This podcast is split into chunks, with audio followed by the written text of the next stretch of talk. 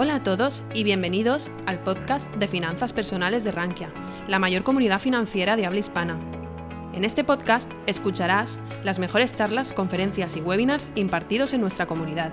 No olvides suscribirte a nuestras plataformas para estar al tanto de todo nuestro contenido. Eh, bueno, eh, yo pedía si se podía apagar la luz para veros. Eh, en principio, cuando me llamaron los amigos de Rankia, ya ha venido más de un evento de estos y hablábamos de temas de temas que se habían programado y esta vez me, pidieron pues algo diferente. Eh, yo llevo 30 años en el sector, entré en el 95 como broker, eh, en esos momentos aún era mercado de corros, aún íbamos, cuando habéis visto las fotos, a gritos, ¿vale?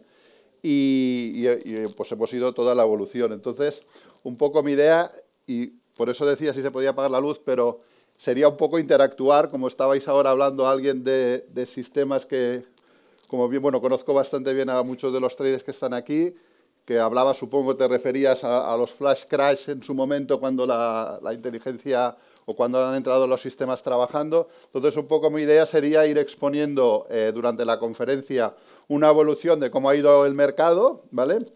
Lo que yo he visto, yo, para que os hagáis una idea, entré, entré de operador cuando era joven, eh, en esos momentos no existía internet, era, íbamos a corros o entrabas las órdenes eh, mediante, primero se llamaba CATS, ahora se llama SIBE, que era el Sistema de Interconexión Bursátil Español. Hay que recordar que en España hay cuatro, cuatro bolsas, están Madrid, Barcelona, Bilbao y Valencia, y estaban interconectadas para trabajar conjuntamente, porque antes cuando era Corros, pues Telefónica podía estar cotizando un precio en Madrid y a otro precio en, Valencia, ¿no? y ahí se estaba intermediando para ganar dinero. Eh, en esta evolución hemos pasado a una evolución más informática, pero entonces aún tenías los clientes, que muchos eran traders, eh, al lado tuyo, tú estabas con tus 6, 8 pantallas y los clientes estaban viendo el mercado ahí delante. Yo he sido operador de mercado continuo y de, futuros, ¿vale? Y, tenías los clientes eh, pues cantándote la orden y tú por la voz sabías quién era y sabías el código del cliente, entrabas tú directamente a la orden. Luego fue a partir del... Eh, en ese momento, para que os hagáis una idea, eso fue desde los años 95 hasta el 2004-2005, que es cuando entró con fuerza Internet. Los clientes que trabajaban con futuros, entonces tenías básicamente futuro de stocks y de DAX en España, que era MEF. Eh, los clientes ahí nos duraban un mes, mes y medio. Eh, yo no sé cuántos de vosotros estáis haciendo trading en el corto plazo, pero como bien comentaba Enrique, el 90-95% se van a fundir la cuenta. Nosotros le llamábamos que iban a pagar la masterclass. Eh, la masterclass significa, da igual el importe que te cueste, es lo que estés dispuesto a asumir a, perder la primera vez. Y lo peor que te puede pasar cuando empiezas con trading es ganar el primer, los primeros días, porque entonces te emborrachas y crees que el trading es muy fácil, ¿no?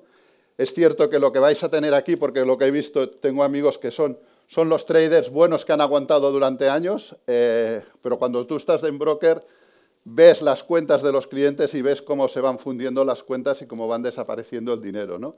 Entonces, eh, yo siempre recomiendo que a día de hoy aprovechéis las herramientas porque antes no existían de, de, simulacro, de poder estar practicando durante tiempo y años, los que queráis dedicaros al trading, y hay muchas metodologías, las hay que son, funcionan mejor, peor. También es cierto que no todo el mundo está preparado para hacer trading y aún y así entraréis en ese 1 o 2% que se ganarán la vida durante años. El resto, eh, pues yo he visto perder muchos millones de euros haciendo trading y fundirse patrimonios familiares importantes. ¿no?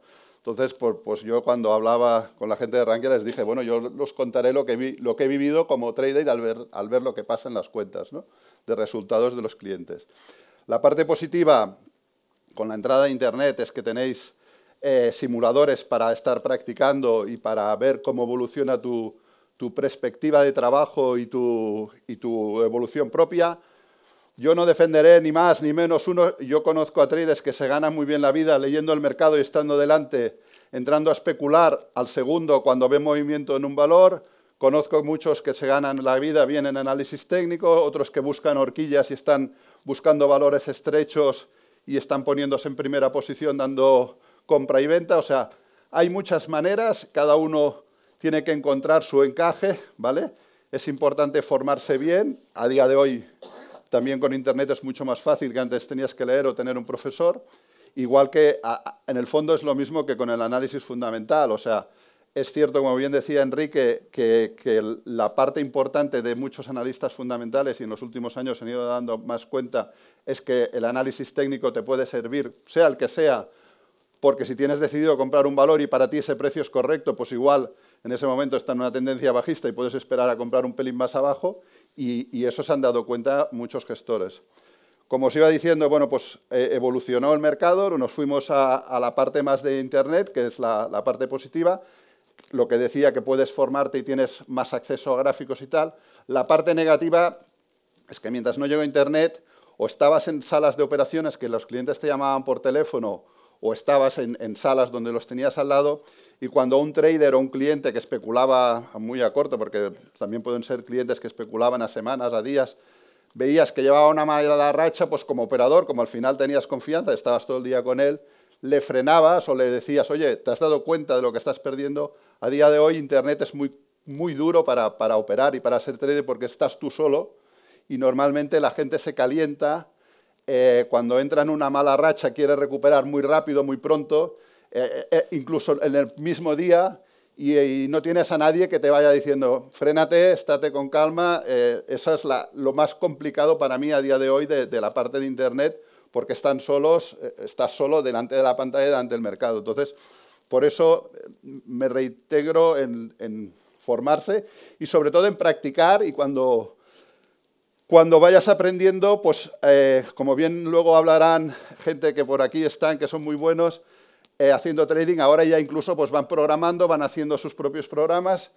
Y es cierto que peleas, pero eh, yo creo recordar que desde el 2008-2010 ya estás peleando contra máquinas que trabajan con nanosegundos. Nanosegundos es un millón de segundos, por lo tanto, eh, sí que puedes hacer trading en el muy corto plazo y los hay que son muy buenos haciendo, pero son muy pocos. Y eso es lo que creo que hay que tener muy claro, eh, que no todo el mundo está preparado para hacer trading y que las cuentas, eh, es muy normal fundirse cuentas. Entonces, yo estuve, empecé, como he dicho, trabajé de broker, Luego, siguiendo trabajando con el broker, estuve, bueno, fue el jefe de mesa de, operaciones, he estado gestionando carteras, he estado gestionando fondos y ahora en la actualidad me dedico a montar estructuras complicadas en el Luxemburgo o en Estados Unidos para protección de patrimonios. ¿vale? Ya me he separado un poco más del trading, de lo que era y del día a día de los mercados, lo veo más un poco a medio y largo plazo, porque también llega una edad que es estresante y, los que, y, pasarte 10, 12 horas delante de un Bloomberg, pues, pues acababas bastante estresado y, vas, vas haciendo una evolución. ¿no? Pero sí que es cierto que la parte positiva, que tampoco es, eh, o sea, eh, es un poco lo mismo, ¿no? Eh, habrán quien ahora se están, he, creado yo algún hedge fund para gestión cuantitativa, ¿vale? y todo programado, es cierto que funciona mucho mejor, pero también te da el mismo trabajo, al final te lleva el mismo estrés, porque eh, tienes que saber programar y tienes que saber qué estás programando. O sea, al final estás compitiendo contra, contra el mercado, que son otras personas, puede ser la persona que tienes al lado sentado al, lado tuyo, o, estás compitiendo contra grandes bancos, ¿vale? Y antes sí que competíamos todos contra clientes, al final eh, el mercado ha ido evolucionando, se ha ido creando nuevos productos y ahora también estás compitiendo eh, contra el propio broker que te está dando la liquidez, cosa que antes no pasaba, competías contra otros bancos o contra otras entidades. ¿no? Por lo tanto, eh, un poco pues mi idea era expresar que, bueno, que tenéis que ser muy conscientes los que, los que queráis hacer trading eh, en el corto plazo, que, que, hay que formarse y que hay que experimentar mucho y hacer pruebas mucho y que lo más normal es que acabes perdiendo una cuenta. Yo he hecho trading, yo hacía trading para, para el despacho, eh, si tuvieras una sociedad de bolsa Tú puedes estar trabajando para tu propia empresa y, el estrés es el mismo al final o más, ¿no? porque estás moviendo el dinero de la compañía. Y estabas buscando, en mi caso, tenía la ventaja que yo pues, con pocos pipos eh, podía ya salirme porque estabas buscando también generar volumen para la casa y, hacer negocio. Por lo tanto, pero sé lo que es llevar el estrés con cuenta propia y con cuentas ajenas. ¿no? Y, y un poco, pues mi idea era exponeros lo que sabía, a partir también, pues aprovechando, si queréis seguir con la pregunta que decíais de aquí, que, que comentabas de, de algorítmicos, ¿vale? Pues es un poco lo que yo, yo lo que he vivido es desde el 2000, que ahí la luz me da menos, ¿eh? no por otra cosa. Desde el 2008-2009 que se está trabajando con sistemas importantes. Si os acordáis, los que lleváis más años, vivimos una época de flash crash. No sé si alguien estaba en esa época en los mercados. Los flash crash eran... Eh, al final, cuando empezaron a trabajar los primeros sistemas automáticos y las primeras máquinas, eh, para que os hagáis una idea, como el mercado es muy competitivo, lo que buscaba la máquina era entrar a un precio y rápidamente otra se ponía delante de suya, ¿vale? Estamos trabajando en nanosegundos, o sea, eso lo veías después en el libro de operaciones, porque cuando estás en el mercado es imposible, solo ves que, el valor está cayendo a plomo, porque las máquinas en ese momento trabajaban una y se ponía el precio delante de otra. Claro, eh, estamos hablando de máquinas que tenían mucho volumen y de ver grandes acciones de valer 80, 90 dólares, bajarlas a un céntimo o a 15 céntimos, ¿vale? Que luego esa operación en gráficos, los que, queráis buscar no la veréis, porque se llegaba a un pacto y se anulaba, ¿vale? Pero eso también pasó en el mercado previamente, ya había pasado en el 2007-2008 en el mercado cuando tuvimos la crisis de Lehman, en el mercado europeo de futuros el Eurostock se quedó sin liquidez. O sea, estamos hablando del futuro de Eurostox que no había posiciones de compra y, estabas delante de la pantalla y el cliente te llamaba para vender y decías, es que no hay posiciones. O sea, el mercado ha desaparecido, ¿vale? Y, en los flash crash que tú comentabas antes, pero sí que es cierto que si ponías la caña y comprabas, igual no te daban el precio tan bajo, pero te lo daban. Por lo tanto, las, oportunidades existen eh, en estos momentos. Y, y, tienes que saber que en el mercado, pues a día de hoy ya un 70-80% están trabajando creo ya son todo máquinas, ¿vale? Y compites contra ellas. Eh, eso no significa que no te puedas ganar la vida o no lo puedas hacer, pero eh, porque al final son máquinas creadas por matemáticos y por gente que ha estado programando y normalmente eh, estos programas se basan, pues igual que el técnico, con el pasado y, y intentando prever qué podrá pasar. La parte positiva es que si tú sabes cómo trabajan, puedes intentar jugar. O sea, yo recuerdo que en la crisis del 2008, siguiendo con este tema, los clientes míos de trading, cada mañana, porque MEF no te dejaba dejar las órdenes puestas en 24 horas, cada mañana poníamos la caña de pescar, que decíamos era bajadas por debajo del 20, del 30, por si venían errores así, te ibas poniendo. Ahora los sistemas ya te dejan estar puesto. Entonces, eh, bueno, al final cada uno tiene que ir buscando. Pero sí que es cierto que lo que nunca te tienes que es emborrachar con el mercado. Eh, lo peor que puedes hacer es pensar que llegas a controlar el mercado y eso pues, podemos poner, porque ya es más público, pasó en su época del sector inmobiliario también con Colonial, que había gente que se pensaba que controlaba el Colonial y ahí hubo personas que tenían 10 y 15 millones de euros y los perdieron todos, porque no controlas nunca un valor, por muy grande que sea. O sea, para controlar un valor realmente tienes que ser un JP Morgan, en España podríamos hablar de un Santander, un BBV, pero como se pelee con un gran banco americano, tienen las de perder, ¿vale? Entonces, eh, nosotros como personas físicas o, pequeños que actuamos en el mercado, tenemos que siempre ir acompañando y aprendiendo. Eh, pues bueno, eh, la, gran suerte es que hoy en Internet puedes filtrar e ir, ir aprendiendo noticias. Aquí os veo bien, no sé qué, si, tenéis que preguntar. y en principio es, la gran ventaja actual, ¿no? Entonces, pues, pues es cierto que competimos contra máquinas, pero eh, antes ibas en corros y era, cuando yo empecé en corros, hay que recordar que, las trampas eran peores, o sea, porque tú comprabas de lunes a jueves y liquidabas el viernes. Ya te puedes imaginar, de lunes a jueves en España la gente compraba y el viernes vendía, porque no tenías que liquidar como ahora en D más 1 o en D más 3 cuando haces operaciones. Pero es que en Francia liquidabas el 31, o sea, liquidabas a final de mes. Por, lo tanto, el mercado era, era, menos transparente aún, porque la gente en Francia compraba pues, todo el mes y los últimos días vendían las operaciones. Tú veías que el mercado francés siempre en los últimos días caía algo, porque había que pagar, ¿vale? Entonces, eh, esa evolución, pues, pues bueno, tienes que saber aclimatarte. Y ahora es cierto que en los últimos años, pues hay mucha más programación, los que eran buenos traders y han seguido, y hay gente, al final un buen trader llevan 5, 10, 15, 20 años operando, entonces han hecho su, están programando de la manera que trabajaban y les funcionan, pero están todo el día testeando eh, en el fondo, porque al final te puede fallar eh, pues lo que tú estabas trabajando. Entonces, eh, actualmente, pues el trabajo es no estando, los que están programando, no estando todo el día viendo el mercado y, haciendo trading en ese momento, sino están testeando posibles nuevas, nuevas operaciones o nuevas formas de trabajar. ¿Y hacia dónde creo que vamos? Pues es complicado porque al final, por un grado, estamos creando, no solo en, España, como hemos visto, sino grandes monstruos bancarios que manejan el mercado a nivel global, ¿vale? Eh, pero también hemos visto cómo se están creando grandes monstruos de encapitalización. Eh, mercado español, casi no lo toco yo desde hace muchos años, pero ya lo hemos visto, el IBEX se mueve con cuatro o cinco valores, pero antes defendías que el SP era más serio porque se movía había 500 valores y no eran los 500, pero ahora son 7 que ponderan casi el 40% de capitalización y con 7 valores mueven el SP y toda la, toda la inversión pasiva famosa de los ETFs, que en el fondo es mal llamada inversión pasiva porque tienes que decidir qué ETF compras o qué haces, o si inviertes o no inviertes, ¿no?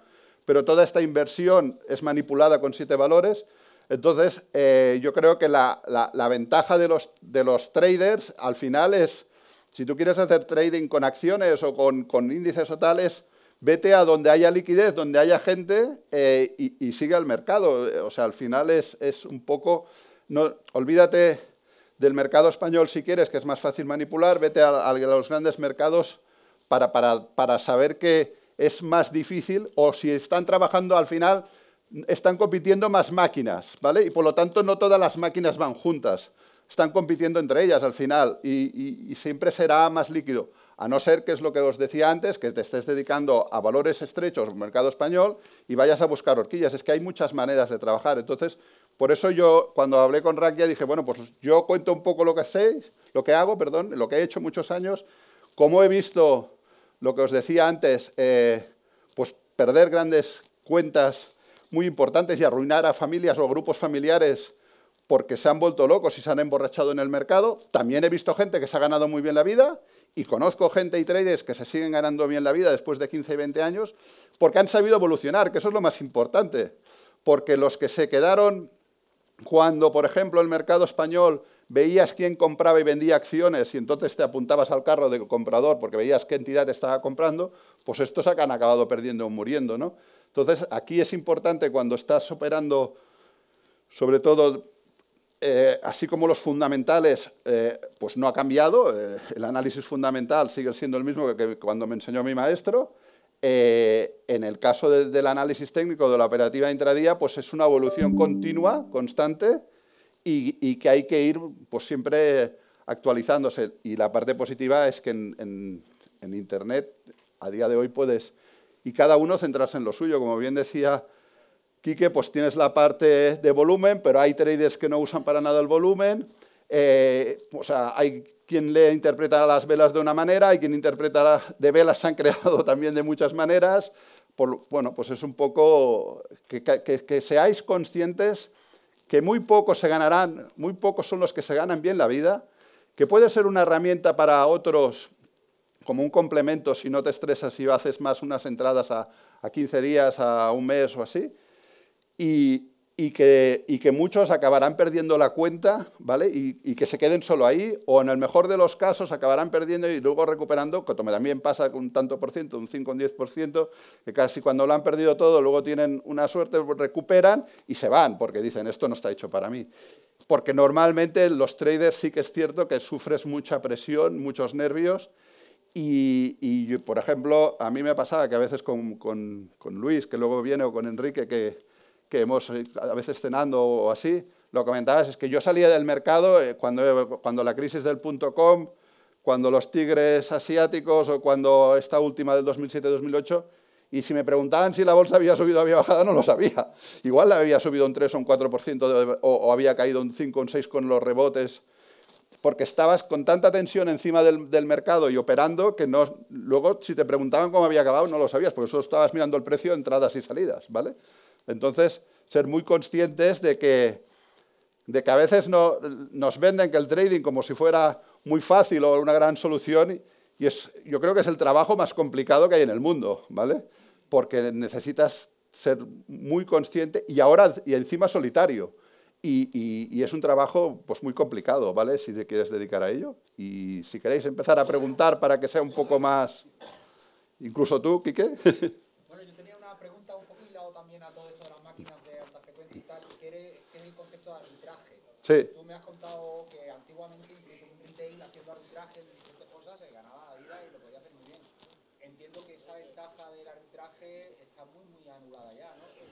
No sé cómo lo ves. Eh, sí, eh, Antiguamente, cuando había corros, el arbitraje funcionaba muy bien porque eran diferentes mercados. Los primeros años que empezó la globalización en los...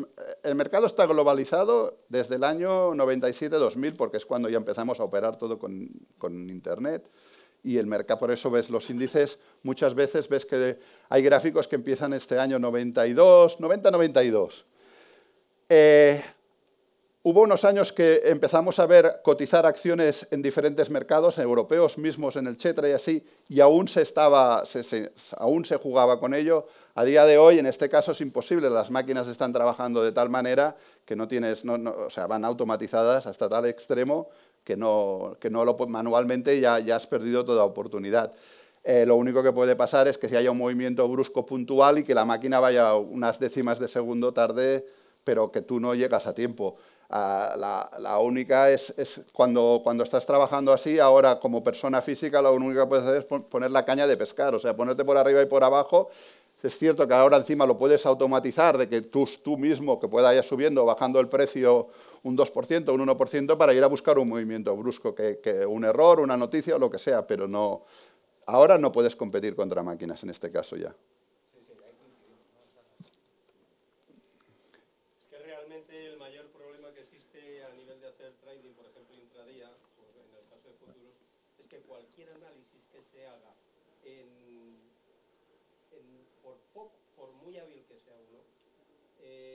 Análisis que, se haga va a años luz de retraso con respecto al movimiento de la máquina.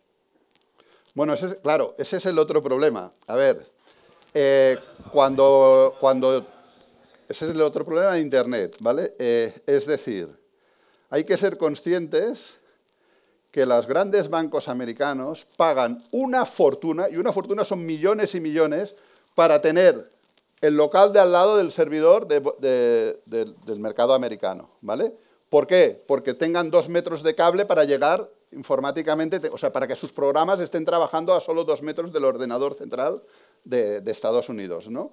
Entonces, claro, desde casa, cuando estás trabajando con, una red, pues es muy probable eh, que llegue tarde. Por ejemplo, los, los despachos ya estamos conectados con Bloomberg y es mucho más rápido porque ya pones una red más rápida, pero desde casa ese es el inconveniente si trabajas en segundos, que, nunca podrás competir con tener tu ordenador puesto al lado del ordenador central de BME en el caso que trabajases con futuros del IBEX, ¿vale?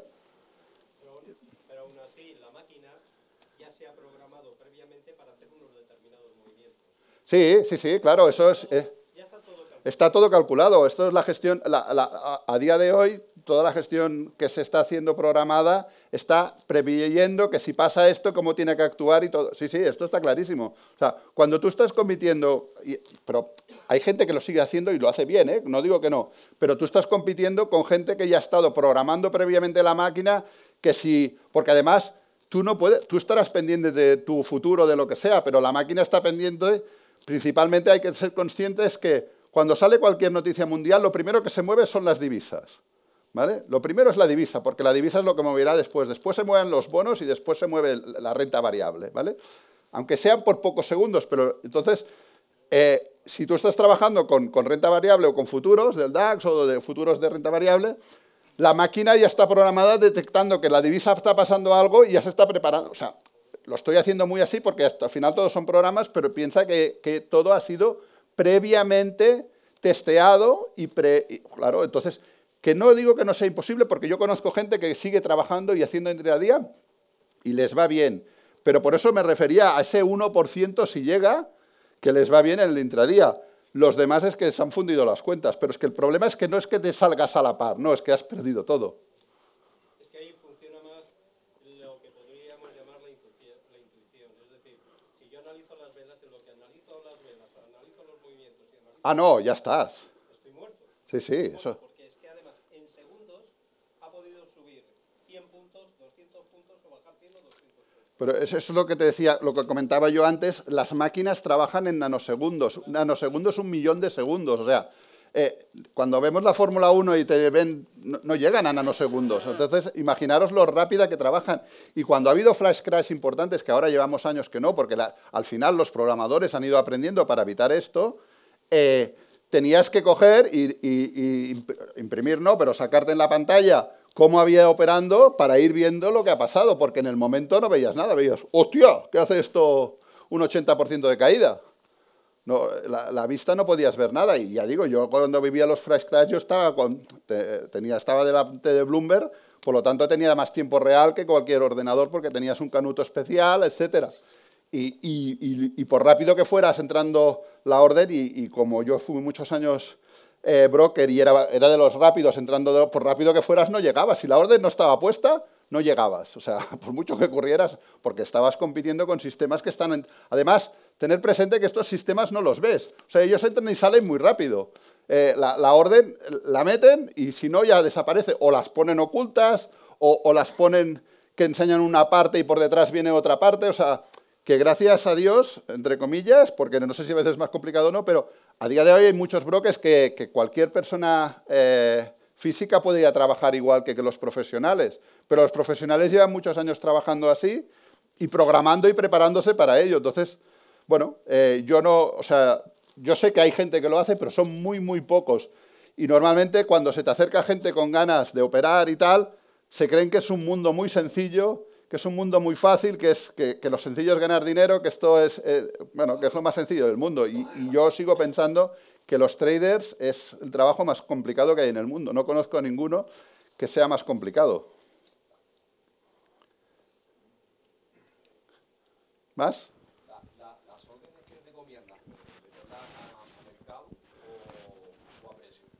Depende. Depende cómo estés operando. Eh, depende cuándo sea la tu función. Eh, yo normalmente las limitaba, pero a día de hoy puedes limitarlas y si te rompe un precio atacas a mercado. Depende del volumen. Eh, si estás trabajando, si yo cuando gestionaba órdenes de fondos no podía enseñar todo el paquete, entonces vas, picoteando. Siempre depende. Si es para ti, para de, depende de lo que sea. Yo normalmente prefiero limitarlas aunque sea por encima del precio. ¿Por qué lo digo? Porque si las pones a mercado puedes, puedes encontrarte que está entrando una máquina y acabes pagando arriba de todo, ¿vale? Si es en un momento de datos, de, la, de datos americanos de las dos y media, ¿vale? Si la pones, aunque sea, pues yo qué sé, si, está cotizando, si estamos hablando de un futuro y está a 500 y le marcas a 550, sabes que no pagarás más de esos 550, ¿vale? Entonces yo las limitaba mucho más arriba para evitar que si entra una máquina y me lo sube a 600 y luego vuelve a 540, pues haya pagado 600, ¿no?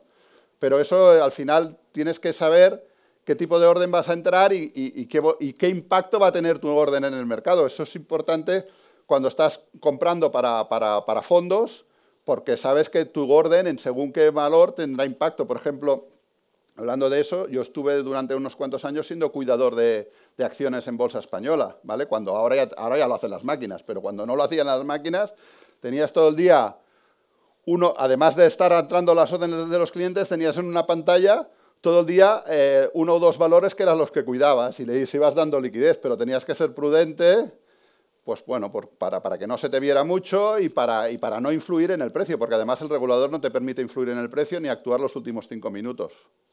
Entonces, por eso digo, depende a veces de, cómo, de cómo funcione. ¿Qué más? ¿No hay nadie que haga trading aquí? Dime.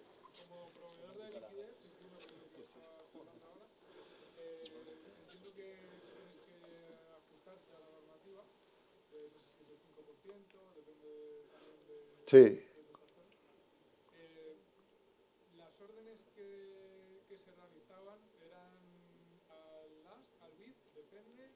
Depende. Al final, eh, cuando una cosa es ser proveedor de liquidez en, actualmente en CFDs y todos los productos estos, que no tienen nada que ver, y la otra cosa es dar liquidez a una acción normalmente de pequeña o mediana capitalización. ¿no? En este caso lo que hacía era dar, dar liquidez a una acción de pequeña o mediana capitalización. Normalmente te ponías por debajo, a no ser que el cliente tuviera mucho interés, la, que era la sociedad, en comprar, porque estaba haciendo autocartera o lo que fuera, te ponías siempre un, uno por debajo del bit y del ask, ¿vale? Dando, o sea, que el primero fuera un cliente de la calle, para decirlo así, y luego estuviera la empresa, y ibas vigilando. Si tenías interés comprador, entonces sí, ibas picando, ibas picando, siempre poniéndote y atacando la primera posición del mercado. No podíamos arrastrar para arriba, porque tampoco al final no tenías interés en calentar el valor. Eh, un ejemplo claro que yo he visto esto, este, este año, que hemos visto, es la entrada por parte de los árabes en Telefónica. Si os habéis mirado el valor, lo han hecho muy bien. Quien estuvo comprando lo hizo muy bien, porque nadie ha detectado esa entrada. En el, yo creo que en el volumen tampoco se ha detectado esa entrada. Y se han llevado un paquete importantísimo en Telefónicas, por lo tanto sí que hay de estrategias y de opciones detrás, pero, se ha hecho muy bien, porque normalmente cuando hay estrategias, una posición tan grande de opciones, en la renta variable también se ve movimiento.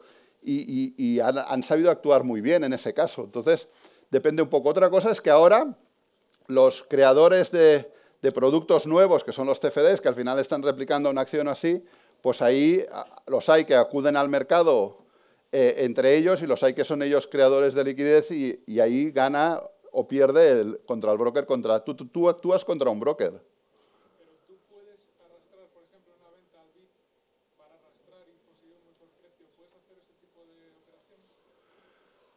Sí, siempre y cuando no estés en la última, al menos antes era así, no estés en la última media hora de mercado para que no, porque el precio pueda incluir y puedes arrastrar hasta un X por ciento, ¿vale? Podíamos, pero no podíamos actuar, o sea, yo no podía en la subasta de cierre del mercado español hacerme una aplicación o llevarme los cinco minutos antes para calentar el valor, ¿vale? Porque entonces el regulador me venía a preguntar, porque yo eh, en ese caso tenía que informar de la operativa al regulador que había hecho ese día y al, y, a, y, al cliente, que era la, sociedad que estabas comprando. Eh, claro, es que en, esa eh, en, el año 95 hasta el 2005 funcionaba sin máquinas, ¿vale? Entonces, ahora todo va en máquinas.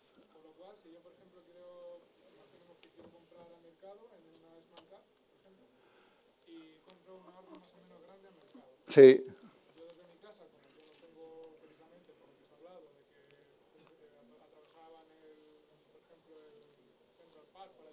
Sí.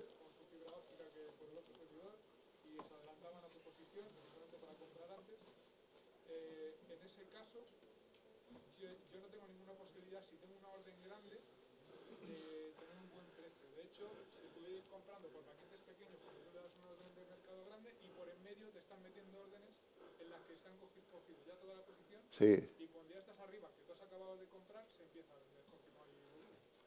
Exacto. A ver, ahora si, tú eres un, una gestora y necesitas comprar una posición grande, por eso se crearon las dark pools, que se llaman, que es el mercado, las piscinas negras, donde, donde no se ven estas posiciones para poder comprar un paquete grande. Si tú estás yendo a, a la renta variable normal que todo el mundo ve, ¿vale? Te encuentras con esta situación, porque además cualquier máquina te puede estar trabajando. Entonces, lo que tienes que hacer tú es lo mismo, ir picando porque la máquina se te adelanta sobre todo cuando, cuando hay noticias. Y por eso lo que decíamos a veces del atacar a mercado, eh, pues igual te, suben un... Lo que para nosotros, como persona física, un céntimo no sería nada, para ellos, durante el día, ese céntimo es muchos millones que ganan. ¿no? Entonces, esa, eh, ese es en lo que estamos actualmente. Y el problema es que, es que incluso se ha llegado a detectar de grandes brokers que sus máquinas detectan las órdenes de sus clientes, ¿vale? Que eso es más jodido, porque al final tú estás lanzando la orden por el, por el broker, y hablo de grandes brokers americanos, eh, de grandes bancos, que le estás lanzando la orden, pero él tiene su máquina que está detectando que tú vas a pagar 10 y ya te está comprando todo lo de 10 para que pagues 10,01, ¿vale?